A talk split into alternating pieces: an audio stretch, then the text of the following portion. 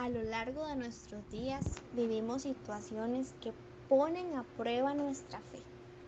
Cuando recibimos a Jesucristo como nuestro Señor y Salvador, nuestra vida toma un giro, es decir, tenemos un nuevo nacimiento. Con ello iniciamos a tomar nuevas decisiones que reflejan nuestro cambio de actitud al seguir a Cristo.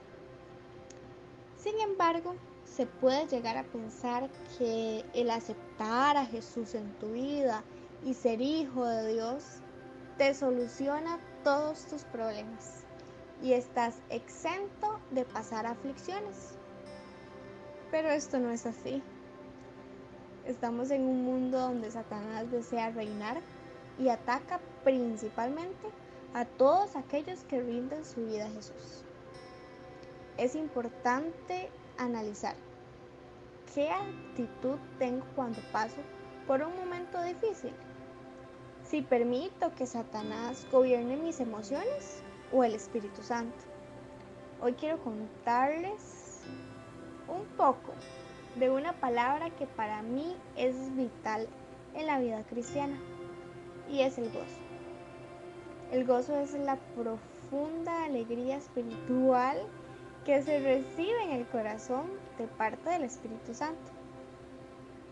Y bueno, hoy quiero contarles de estos famosos momentos difíciles que pasamos en este mundo. Y bueno, yo no fui la excepción. En mi vida tuve que pasar por una aflicción en la cual mi núcleo, familiar se separó. Cuando estaba ocurriendo todo esto, mi corazón estaba triste. Tuve momentos de mucha soledad y el diablo quiso perturbar mis pensamientos. En todo este proceso yo decidí entregarme aún más a Jesús y no dar apertura a la opresión que Satanás quería enviar. Inicié a profundizar en mi relación con el Espíritu Santo. Esta decisión fue eficaz para poder experimentar la plenitud y el gozo del cual les hablaba anteriormente. Fue en este momento que pude vivir una vida distinta. Conocí esa plenitud que recibimos por medio de Jesucristo. Para los ojos humanos yo estaba viviendo mi peor situación y mi familia estaba destruida. Pero para mí estaba viviendo mi mejor momento con el Espíritu Santo y apliqué este versículo, el cual nos enseña tanto.